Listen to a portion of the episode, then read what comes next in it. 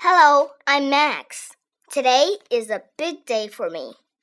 For my radio station has become one of those radio stations recommended by Lychee FM today. And I have more than 100 fans at this very moment. Here, I'd like to say thank you to all the kids and adults alike who have been listening to my radio station.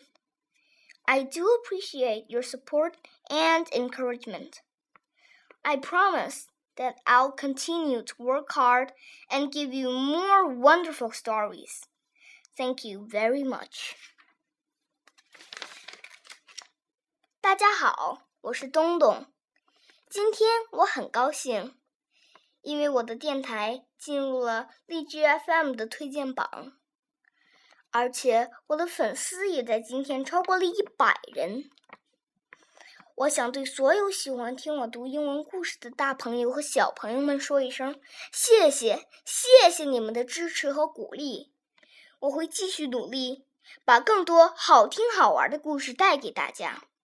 谢谢。